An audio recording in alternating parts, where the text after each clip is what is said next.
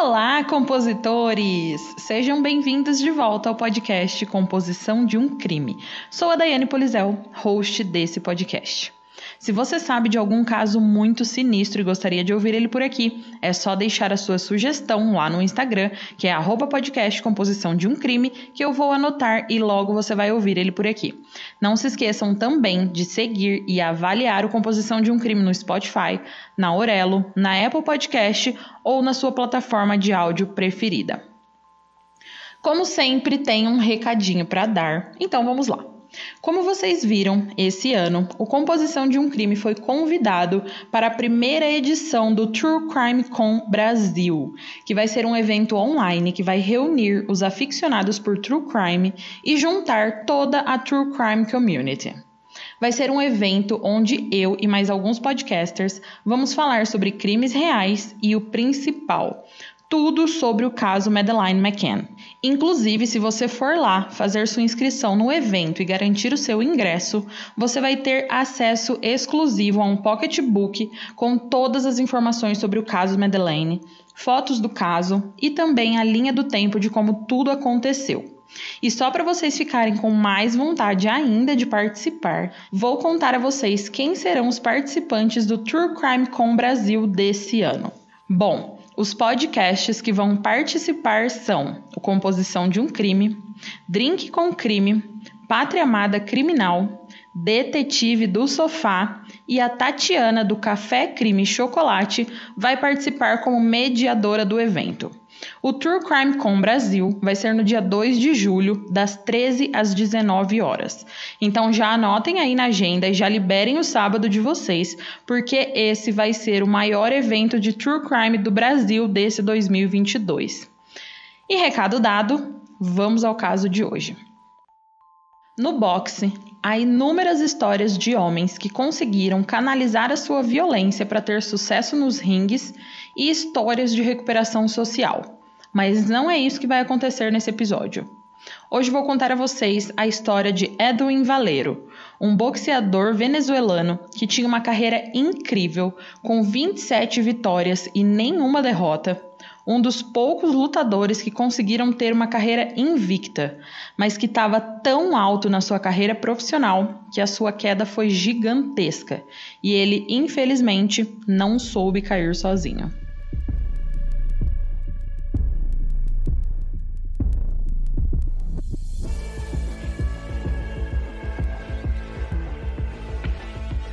Se você está à procura de um podcast com uma pitada de humor e de morbidez, o Composição de um Crime é para você. Mas lembre-se que esse podcast é sobre crimes reais e algumas falas podem ser explícitas e não recomendadas a pessoas sensíveis e menores de 14 anos. Caso você não fique confortável com tais descrições, recomendo não ouvir.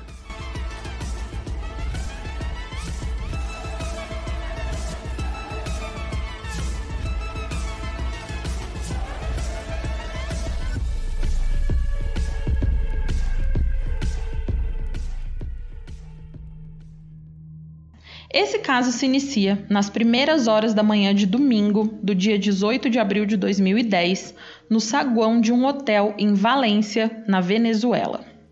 Edwin Valero, de 28 anos, era uma celebridade em seu país.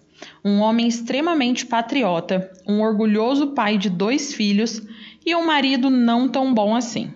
Naquele dia no hotel, a equipe e funcionários perceberam que havia algo de errado com Edwin e que Jennifer, a sua esposa, estava com uma cara estranha, um misto de medo e preocupação.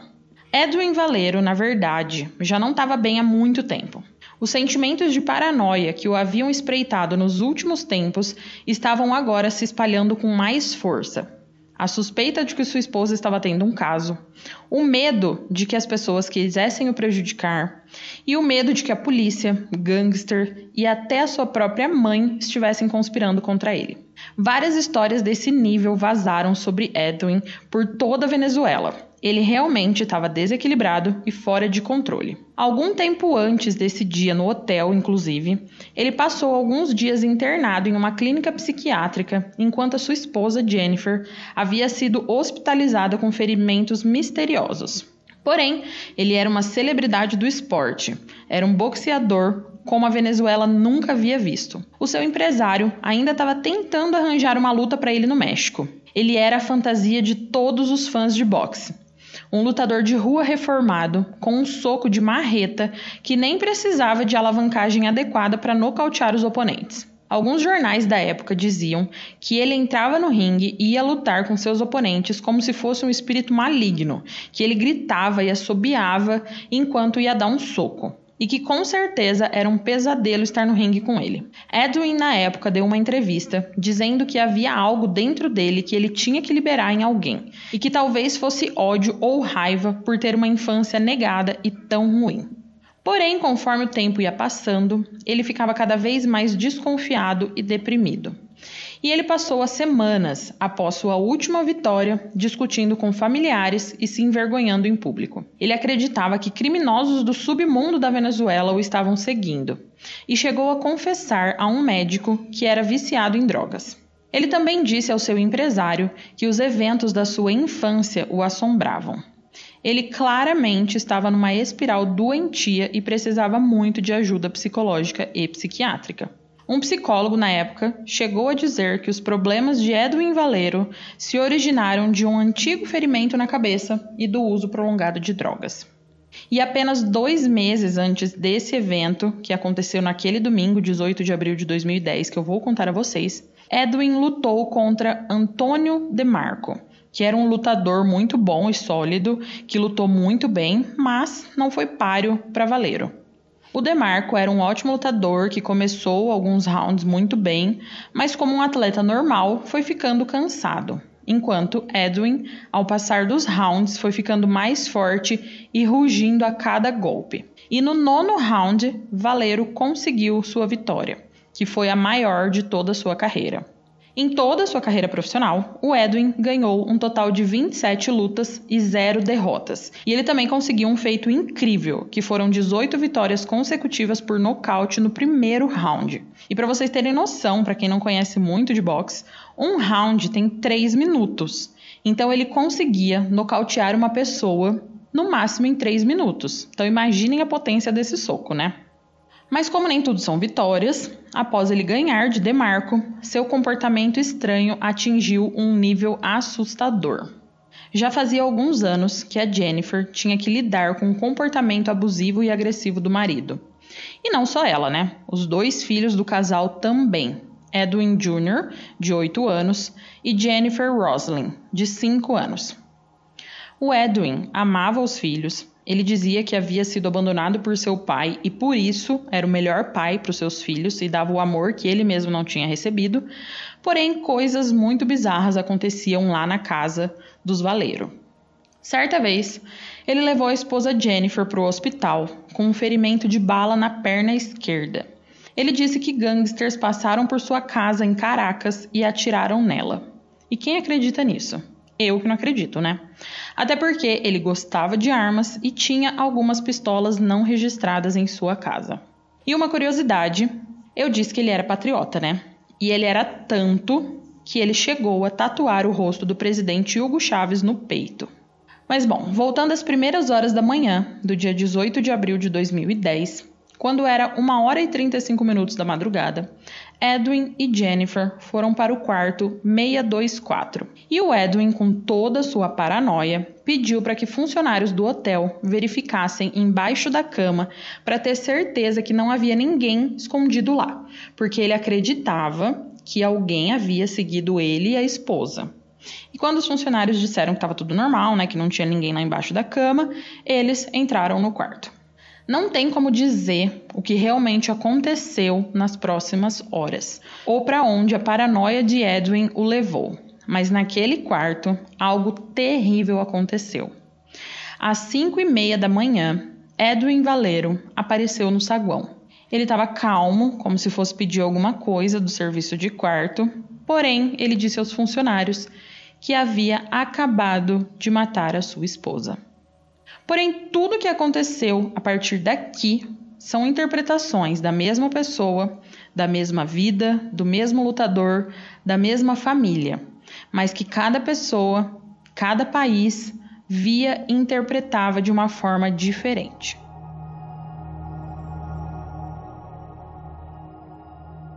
Edwin Valero era um contador de histórias. Ele descrevia seus primeiros dias como se ele tivesse nascido no sétimo círculo do inferno de Dante. As pessoas absorviam as histórias e as vomitavam de maneiras diferentes. Alguns diziam que ele tinha sido uma criança sem teto, passando fome na rua. Outros diziam que ele era um garotinho trabalhador que ia de porta em porta vendendo sacos de alho para donas de casa. Sabemos que seu pai realmente deixou a família. O Edwin mencionou isso em praticamente todas as suas entrevistas, mas o pai, Antônio Domingo, acabou se cansando de ser o vilão da história do filho e deu uma declaração que ele não foi tudo isso que o Edwin falava, não que era inclusive para perguntar para os outros irmãos do Edwin, e ele até chegou a dizer que um dia, né, o Edwin confessou para ele que contava essa história porque essa história dava mais fama para ele. E qual dessas é a história verdadeira? A gente não sabe, né, se foi a do Edwin ou do pai. O que sabemos é que o Edwin controlava a narrativa da sua história de vida. No entanto, mesmo que ele tenha gostado de se retratar como a criança abandonada que lutou para sair dos escombros da Venezuela, outros membros da família dizem que a infância de Valero foi realmente traumatizante para ele, que ele chorava constantemente na infância e na vida adulta e que ele sentia um vazio muito grande e que nunca soube explicar o que era. E alguns ainda dizem que ele nunca usou drogas e que os gangsters e conspirações contra ele eram reais. E se vocês lerem algumas coisas assim e forem mais a fundo nessa narrativa, podem começar a acreditar nisso também. Eu li sobre a maioria das narrativas e essa que eu estou contando a vocês é a que mais faz sentido para mim. Edwin chegou a dizer em uma entrevista que desejava poder manter a sua esposa e filhos em uma caixa de cristal para que nenhum mal pudesse acontecer a eles. Porém, quando a Jennifer foi encontrada, o sangue de sua garganta cortada havia coagulado no carpete do hotel como um animal abatido. Mas ainda assim, o seu corpo foi colocado no chão como uma bonequinha em uma caixa, todo arrumado. Alguns relatos diziam que ele a havia levado ao hotel contra a vontade dela. Outros disseram que ambos estavam a caminho de um centro de reabilitação em Cuba e que ela era usuária de drogas e que precisava de ajuda também. A história tem dois lados, e com cada lado há aqueles que negam e debatem e não acreditam. Eu poderia contar essa história como um conto psicótico, ou poderia simplesmente me concentrar nos ferimentos da Jennifer, nas marcas da mordida, no ferimento de bala, no pulmão perfurado, ou na vez que ela teve uma overdose e quase caiu do telhado do apartamento deles, ou até mesmo no olhar triste em seu rosto quando ela sentou ao lado do ringue enquanto ele estava ganhando campeonatos e ela temendo pela sua vida. Vejam, há muitas camadas que não sabemos e provavelmente nem vamos saber, e logo vocês vão descobrir o porquê. A única coisa que eu posso afirmar com certeza é que Edwin Valero não se importa como a história é contada. E como sempre, eu imagino que vocês já estão sentindo falta. Vamos conhecer um pouquinho a história do protagonista desse caso, né? Edwin Antônio Valero Vivas nasceu em Bolero Alto, uma pequena vila em Mérida, na Venezuela, em 3 de dezembro de 1981. Essa vila era um lugar onde ainda viviam grandes superstições, onde os mais velhos contavam histórias de bebês sendo arrebatados por bruxas do rio, e também onde ficava o lago Maracaibo, onde na maioria das noites do ano você pode ver terríveis tempestades de raios. Os contadores de histórias indígenas alegaram que esse estranho fenômeno atmosférico, que poderia produzir até 240 relâmpagos em uma hora, era na verdade milhões de vagalumes tentando se comunicar com a Terra. A imagem dessas tempestades elétricas implacáveis combinava com Edwin, um menino inquieto, embarcando no seu próprio futuro tempestuoso, um menino nascido com raios em seus punhos. O terceiro filho nascido de Heloísa e Antônio Domingo Valeiro, Edwin veio ao mundo enquanto a Venezuela desfrutava de um apogeu sem precedentes no boxe, como Ernesto Espanha e Antônio Esparagosa, ganhando elogios e campeonatos. O Edwin aprendeu que ele também podia lutar, e mesmo com pouca idade, ele estava brigando nas ruas, resolvendo discussões e dando socos. Quando Edwin tinha sete anos, o seu pai deixou a família por outra mulher. E pelo resto da sua vida, Edwin retrataria a partida do seu pai como um evento apocalíptico. Heloísa se mudou com os filhos para o norte, para La Palmita, e conseguiu um emprego em El Vigia, como lavadora de pratos. Edwin e o seu irmão mais velho, Edward, trabalhavam vendendo frutas e especiarias na praça ferroviária de El Vigia. E embora El Vigia fosse uma cidade sofisticada, era um paraíso para os batedores de carteira, sequestradores e traficantes de drogas. Como muitos meninos pobres do campo, Valero foi atraído para o submundo da cidade. E quando não estava vendendo frutas, ele andava com gangues de garotos. Edwin Valero começou a beber aos 9 anos de idade e a usar drogas aos 11 anos. Aos 13, ele abandonou a escola e se matriculou numa academia de taekwondo. Porém, a sua mãe não podia pagar essas aulas, então ele desistiu e voltou a vender frutas e especiarias, mas sentindo que havia gostado desse negócio de lutar. Francisco Mororrito Rodrigues foi um dos lutadores amadores mais aclamados da Venezuela e foi o único boxeador venezuelano a ganhar uma medalha de ouro nas Olimpíadas, conquistando-a nos Jogos do México de 1968. E com toda essa fama, ele conseguiu fundar uma academia de boxe em El Vigia. E em um dia, indo vender as suas frutas, o Edwin viu que essa academia oferecia aulas gratuitas de boxe. O treinador de lá, Oscar Ortega, percebeu que o Edwin era muito pobre e não tinha condições, às vezes, nem de pegar um ônibus para voltar para casa. Então, após uma semana lá treinando gratuitamente, o Ortega começou a deixar o Edwin dormir na academia. E mesmo aos 13 anos, Ortega dizia que Edwin Valeiro socava com uma força incomum. Porém, né, mesmo no mundo do esporte, o Edwin ainda mantinha um gosto pelo crime e foi pego várias vezes pela polícia. Inclusive, um dossiê policial citou 40 prisões ao longo de sua vida. Mas Ortega sempre estava lá para socorrer o garoto. Mas, né, atividades ilegais à parte, a vida de Edwin Valero tomou outro rumo quando ele tinha 17 anos. Foi quando ele notou uma menina bonita cuja tia morava ao lado da academia. Ela era Jennifer Carolina Vieira Finol uma estudante de 13 anos da escola Simão Bolivar.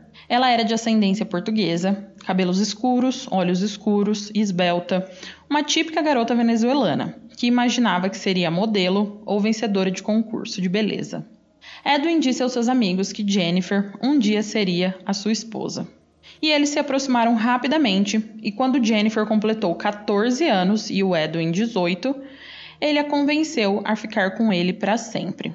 Entretanto, o amor não impediu Edwin de continuar lutando e fazendo as suas lutas amadoras. Antes de virar profissional, ele chegou a ganhar 86 lutas e a perder apenas 6, ganhando também três campeonatos nacionais amadores consecutivos.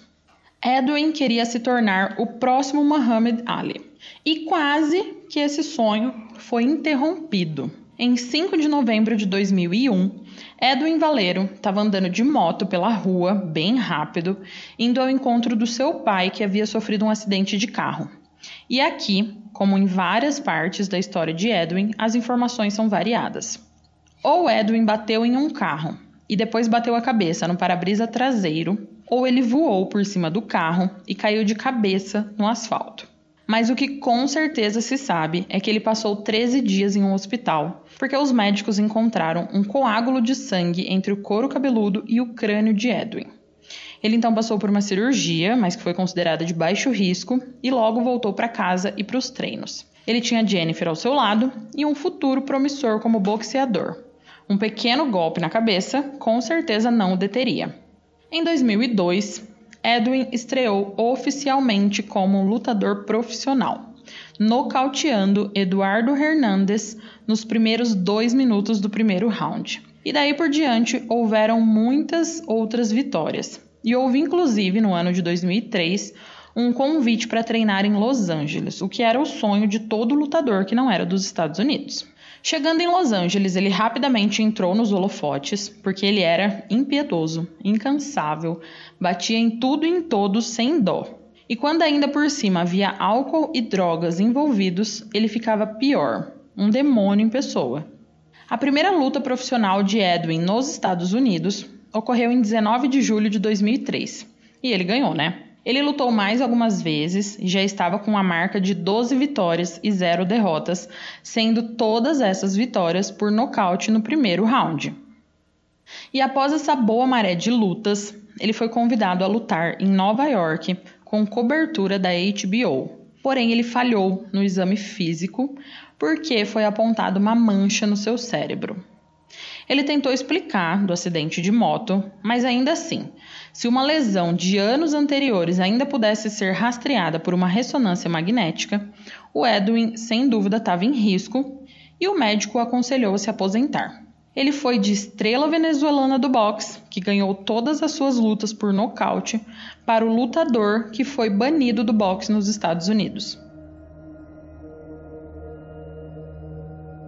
E no meio de toda essa bagunça, Edwin e Jennifer tiveram o primeiro filho, e alguns anos depois, uma filha. Ele também tentou recorrer dessa decisão de banimentos dos rings nos Estados Unidos, indo a vários neurocirurgiões, mas não conseguiu. Então ele voltou para a Venezuela e continuou lutando por lá, e indo até os países da América do Sul lutar também. E após um período, ele acabou assinando um contrato no Japão. Em 2006, ganhou o cinturão de título Super Pena. E lembram lá no começo que eu disse que o Edwin era fã do presidente Chaves. Então, com essa vitória, o próprio presidente ligou para ele querendo o conhecer, e isso foi o ponto alto para o Edwin. Mas, como nem tudo é maravilha, né? Além da fama e das vitórias, Edwin abusava e muito do álcool e das drogas. Ele andava sempre de cara fechada e dava muito medo nas pessoas, mesmo com seu 1,60m de altura, sendo até comparado ao Mike Tyson venezuelano pelo medo que ele instigava nas pessoas. Edwin Valero tinha um instinto de caçador ele olhava para os oponentes como se eles não fossem nada além de vítimas em potencial. E eu me pergunto: será que foi esse olhar que ele deu para sua esposa nos últimos momentos de vida dela?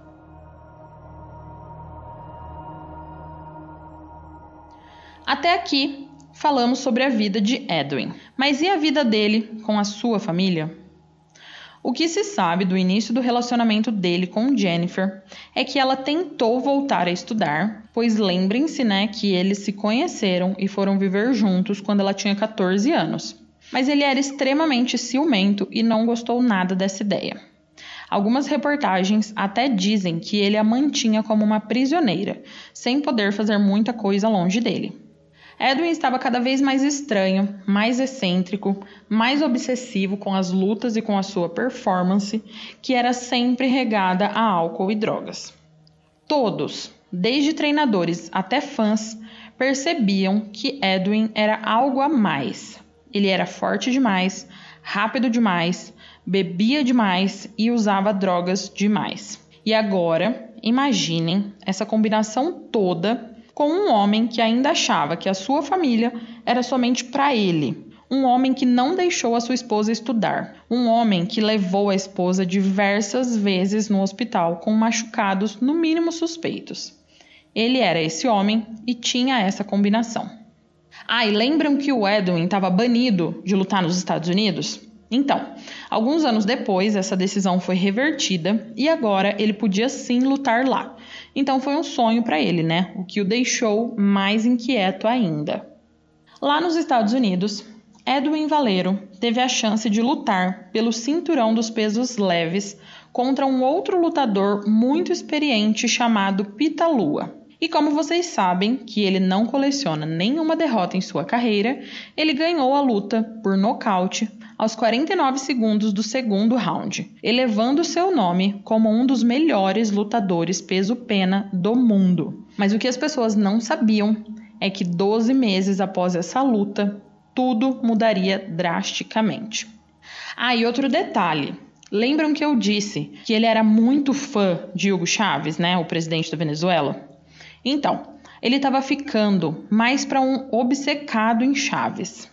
Em 2009, Valeiro acreditava que o Chaves era um poderoso defensor dos pobres e oprimidos. E ele às vezes discutia com repórteres falando sobre a sua participação na revolução, defendendo seu comandante, descrevendo a tristeza que sentiu ao ser forçado a lutar fora do seu país. Aqui ele mostrou também algo bem diferente do que percebemos até aqui, né? Porque antes ele queria ir para os Estados Unidos, ele queria lutar lá. E agora ele começou a falar que ficou muito triste em ser forçado a lutar fora da Venezuela, como se o país tivesse expulsado e proibido que ele lutasse lá. Agora ele dizia que nunca deixaria a Venezuela, mesmo que fosse proibido o boxe profissional. Então, Edwin Valero voltou para a Venezuela como um filho pródigo e comprou a casa em que ele nasceu, reformando tudo e criando também ligas esportivas de bairro para ensinar boxe às crianças. Ele mesmo às vezes aparecia nas aulas, mostrando os punhos aos jovens e mostrando suas próprias cicatrizes. Muitas delas eram de mordidas de quando ele brigava nas ruas. E curiosamente, Valero escolheu morar em Caracas, uma das cidades mais perigosas do mundo. Ele poderia ter encontrado um local mais seguro, mas ele optou por uma cidade onde os pobres buscavam comida, os ricos viajavam em carros blindados e os registros de assassinatos divulgados pelo governo eram ligeiramente inferiores aos de uma zona de guerra. Inclusive, abrindo um parênteses aqui, em uma lista de 2020 sobre as 50 cidades mais perigosas do mundo, o Brasil aparece com 11 cidades nessa lista, compositores. Mais de um quinto das cidades mais perigosas do mundo estão aqui no Brasil. Bizarro isso, né? Mas enfim. Eles estavam morando em Caracas agora e o Edwin estava mais estranho do que nunca. E agora ainda começou a demonstrar um interesse grande por armas de fogo. A família estava preocupada com seu crescente interesse por armas e até chegaram a dizer que ele estava muito bêbado e irresponsável para ter esses itens. E ele gritou, se enfureceu, fez birra, porque na cabeça dele ninguém podia o contrariar. Inclusive, houve aquele incidente estranho nessa época que, de acordo com Edwin, um assaltante misterioso passou por sua casa e disparou um tiro, acertando a perna de sua esposa Jennifer. E se vocês acham que as coisas já eram ruins, que Valeiro já era problemático só com as drogas e o álcool, adicionem agora boas pitadas de mania de perseguição e ilusões de grandeza. Edwin havia sido chamado, na primavera de 2009, para lutar nos Estados Unidos.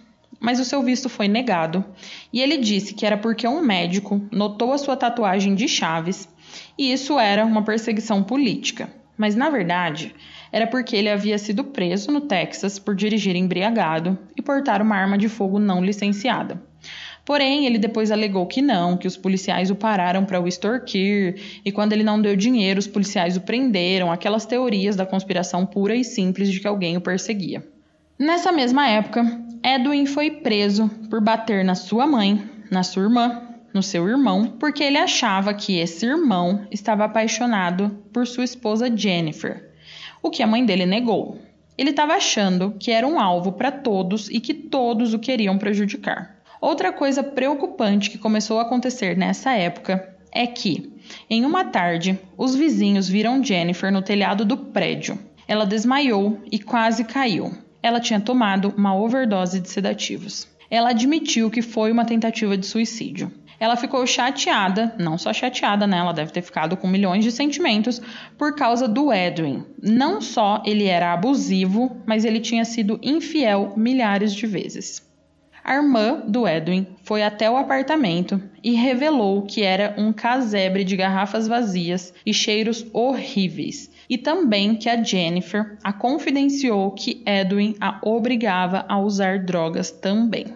Após esse incidente, Edwin lutou mais uma última vez nos Estados Unidos contra DeMarco, vencendo em uma luta que todos diriam ter sido espetacular. E se as coisas já estavam ruins antes, após essa luta contra Demarco, o caos se instalou. Edwin já estava paranoico e o uso de cocaína o deixava mais paranoico ainda. Essa paranoia era tão grande, especialmente em relação a Jennifer, que ele arrumava briga constantemente com seu pai e seu irmão, achando que os dois queriam a sua esposa. O Edwin achava que Jennifer era posse dele e somente dele. Em 20 de março de 2010, Jennifer foi internada no Hospital Universitário de Los Andes, na cidade de Mérida. Ela teve duas costelas fraturadas, perfuração da membrana pleural de ambos os pulmões, hematomas no tórax e uma marca de mordida profunda nas costas. Vários familiares, incluindo Edwin, seguiram a ambulância no carro da irmã dele. Porém, o Edwin estava com medo das pessoas o culparem pelos ferimentos dela. Então ele pediu para o pessoal parar o carro, que ele precisava fazer uma ligação, e ele fugiu. Em 25 de março, depois de não ser visto por cinco dias, Edwin Valero invadiu o hospital e exigiu ver Jennifer. Os médicos negaram esse pedido e ele então começou a causar e fazer um inferno dentro do hospital, ameaçando a todos os funcionários. A polícia então foi chamada e Edwin foi preso, mas não antes de ameaçar quebrar a cara dos policiais que o pegaram. Lá na delegacia, ele foi submetido a um exame toxicológico e foi constatado que havia cocaína, álcool e benzodiazepina no seu organismo. Três dias após a sua prisão, ele foi levado a julgamento, em uma audiência fechada, onde Jennifer não testemunhou contra ele e ainda disse que a costela quebrada foi causada quando ela caiu de uma escada e as contusões e mordidas foram causadas por uma mulher que tentou roubá-la.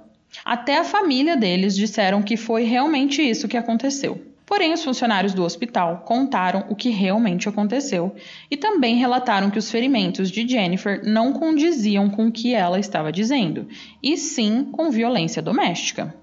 O juiz então ordenou que Edwin Valero fosse internado no Hospital Psiquiátrico San Juan de Dios, em Mérida, para seis meses de tratamento e observação. Ele também foi condenado a comparecer no tribunal de pena a cada 90 dias e a receber treinamento de sensibilidade no Instituto Meridenho da Mulher e da Família.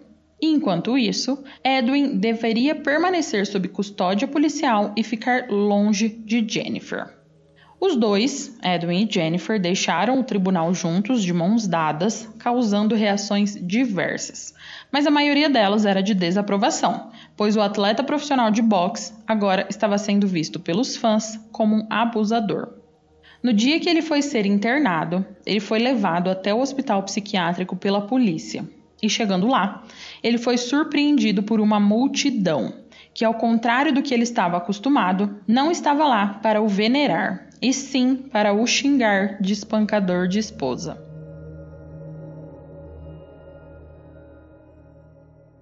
Lá no hospital, o psiquiatra o diagnosticou como instável e impulsivo. Havia ainda né, a história do traumatismo crânioencefálico, além de grau moderado de dependência de drogas, sendo as favoritas de Edwin a maconha, cocaína, heroína, êxtase e crack.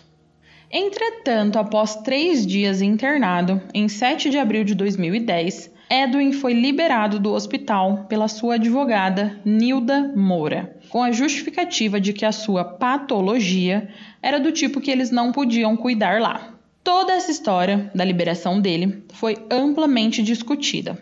Primeiro porque ele estava lá por ordem judicial, então uma liberação teria de vir do juiz e não do hospital. Segundo, que é impossível uma recuperação tão rápida assim, nem uma desintoxicação é rápida, levantando a teoria de que o hospital não conseguiu lidar com a personalidade de Edwin, mandando ele embora. E terceiro, foi apontado por alguns psiquiatras que Edwin sofria de esquizofrenia. Então eles tinham a obrigação ética de manterem ele lá ou de encaminharem ele para outro hospital especializado. Mas enfim, né, ele foi liberado e o juiz estabeleceu uma fiança para que ele fosse buscar ajuda e tratamento em outro lugar. E como ele era muito amigo do presidente Chaves e tinha certa influência, algumas pessoas do alto escalão moveram alguns pauzinhos e conseguiram para ele uma vaga numa conceituada clínica de reabilitação em Cuba, onde ele até poderia treinar para uma possível luta no México em julho. Porém, quando ele estava indo para o aeroporto para ir para Cuba, ele bateu nos policiais que o estava escoltando, roubou um carro e fugiu. Em 17 de abril de 2010, Edwin Valero encheu os bolsos de dinheiro, comprou cocaína e alugou um Toyota Land Cruiser azul. Ele ignorou as ordens do juiz e visitou Jennifer. Ele estava indo para algum lugar e convenceu a Jennifer a se juntar a ele. Ela então arrumou uma mala como se fosse fazer uma longa viagem. E nesse mesmo dia, né, no dia 17, às 23 horas e 39 minutos, Edwin e Jennifer fizeram um check-in no Hotel Intercontinental em Valência, na Venezuela. Porém, eles não foram imediatamente para o quarto, porque o quarto que estava vago não agradou Edwin e ele fez os funcionários o colocar em outro quarto. Então, após uma espera de duas horas, eles foram colocados no quarto 624, localizado numa área mais tranquila do hotel. E foi nessa hora que ele pediu para os funcionários checarem embaixo da cama, porque ele estava convencido de que pessoas os estavam seguindo. Às 5 e meia da manhã seguinte, Edwin Valero apareceu na recepção e seguiram duas versões da mesma história. Em uma, ele apareceu descalço, coberto de sangue e calmamente anunciou que havia matado a sua esposa. Na outra, ele apareceu limpo, como se tivesse tomado banho, andando de um lado para o outro no saguão, e quando a recepcionista perguntou se devia chamar a senhora Valeiro, ele disse que não, que ela não ia responder, porque ele a havia matado. Os soldados estaduais chegaram ao hotel em 30 minutos e encontraram o corpo de Jennifer no chão do quarto. Não havia sinais de luta e a garganta da mulher havia sido cortada. Nas fotos tiradas pela polícia, ele aparecia cansado e aparentemente não havia sangue em suas roupas. Ele estava de calça preta, uma camisa sem mangas preta e um boné vermelho. Ele estava algemado e sendo escoltado por um oficial. Mas chegando na delegacia, Edwin mudou a sua história. Ele disse que gangsters fizeram isso e que bandidos mataram Jennifer. Na verdade, o que ele contou à polícia era como um filme, com um grande enredo, cheio de estradas e policiais sinistros, saguões de hotel lotados de estranhos sorridentes e tudo mais. Ele descreveu uma noite dirigindo e ficando chapado, dizendo que ele e Jennifer eram amigos novamente até que ele notou um carro o seguindo. E preocupado, ele parou num posto de controle da Guarda Nacional e pediu ajuda a um oficial, dizendo que esse oficial o mandou ir para o hotel Intercontinental. Mas quando os policiais perguntaram para ele qual era esse posto da guarda, ele não soube informar. Edwin estava tão paranoico que disse que as pessoas olhavam e sorriam para Jennifer e estava preocupado que ele tivesse sido enviado para o hotel como uma armação. Mas então eles foram para o quarto, a Jennifer foi dormir, ele ficou bebendo até desmaiar e quando ele acordou, ela já estava morta. Edwin alternava entre estados quase lúcidos, perguntando pelos seus filhos, exigindo que alguém desse notícia deles e cuidasse deles, e outras horas num estado totalmente alucinado, dizendo que havia uma conspiração contra ele. Mas após ser preso, ele nunca mais admitiu que havia matado a esposa.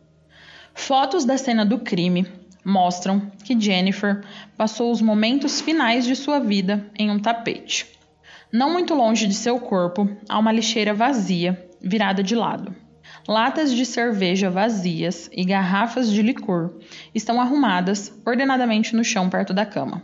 Alguns pequenos itens estão no tapete ao lado dela: um botão, uma tampa de garrafa e uma embalagem amassada. Ela está de costas, com a cabeça virada para a direita. Os seus olhos estão fechados e os seus braços estão ao lado do seu corpo. Ela vestiu uma camisa marrom puxada para cima, revelando sua barriga, e sua calça jeans azul estava desabotoada. E seus pés estavam descalços contra a parede, cruzados, como se estivesse descansando. Sua garganta estava cortada.